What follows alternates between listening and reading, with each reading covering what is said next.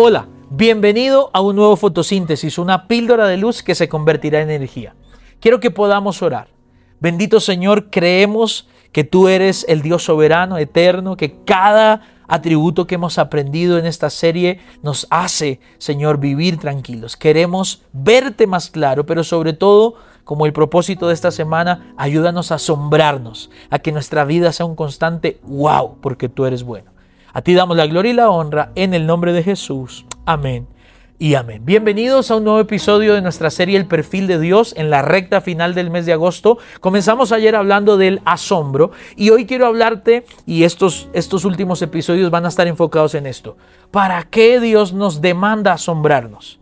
Lo conocemos, lo incomunicable, lo comunicable, sus atributos, todo lo que Él es. ¿Para qué? Para que lo conozcamos mejor. ¿Para qué? Para que confiemos mejor en Él. Y la confianza absoluta en Dios nos va a llevar a vivir una vida de asombro constante en la clase de Dios que tenemos. Pero el asombro nos produce o exige tres cosas en nosotros. ¿Por qué no nos asombramos? Hoy vamos a ver una, mañana otra y en el episodio final otra más. ¿Por qué no nos asombramos o por qué deberíamos buscar asombrarnos? Porque el asombro se traduce en humildad en nuestro corazón. Y para estos tres días voy a leer un texto, es un poco largo, quiero que lo leas conmigo, pero quiero que podamos de ahí desprender estas tres características. Hoy vamos a hablar de el asombro que produce un corazón humilde. Salmo 145, verso 1 dice, Te alabaré mi Dios, mi Rey, Bendeciré tu nombre eternamente y para siempre. Cada día te bendeciré y alabaré tu nombre eternamente y para siempre.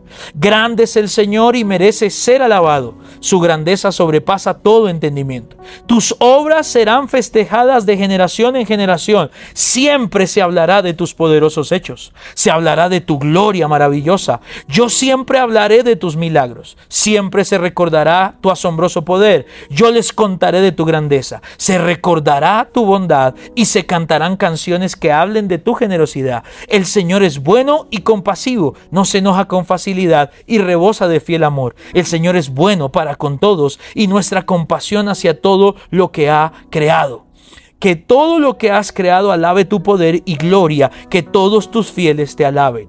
Ellos les contarán a los demás lo grandioso que es tu reino y lo bueno que eres. La gente sabrá las maravillas que has hecho y sabrán de la gloria del esplendor de tu reino. Tu reino existirá para siempre, tu dominio permanecerá de generación en generación. El Señor es fiel a sus promesas y todo lo que Él hace es bueno. El Señor levanta a quienes caen y sostiene a los que están angustiados. Todos buscan en ti el alimento y en el momento apropiado le das su comida. Abres tus manos a todos los seres vivos, les das los que, lo que necesitan. El Señor es justo en todo lo que hace. Sus hechos muestran lo bueno que es. El Señor está cerca a todos los que lo buscan, de los que lo buscan sinceramente. Cumple los deseos de los que lo respetan y escucha sus gritos de ayuda y los salva. El Señor protege a todos los que lo aman, pero destruirá a todos los perversos. Y el último verso dice, que mi boca al alabe al Señor, todos alaben su santo nombre ahora y para siempre. Sencillo. Este es el texto que vamos a usar en todos los capítulos de estos tres que nos quedan, pero te digo esto, un corazón que se asombra es un corazón humilde, porque tiene que reconocer que Dios es mucho más que Dios puede mucho más, que tiene mucho más, que hace mucho más. Así que si vamos a caminar en asombro por conocer a nuestro Dios, es porque cada vez que vemos a Dios en acción, tenemos que reconocer que somos muy pequeños para el tamaño de un Dios tan grande como el que tú y yo tenemos. Grande, glorioso, esplendoroso, majestuoso, maravilloso. Son adjetivos que se repiten en este salmo porque el salmista está decidido a morir él para reconocer a su Dios. Que hoy nos visite el asombro en todo lo que hacemos. Esta fue la píldora de luz del día de hoy. Nos vemos mañana en un nuevo fotosíntesis.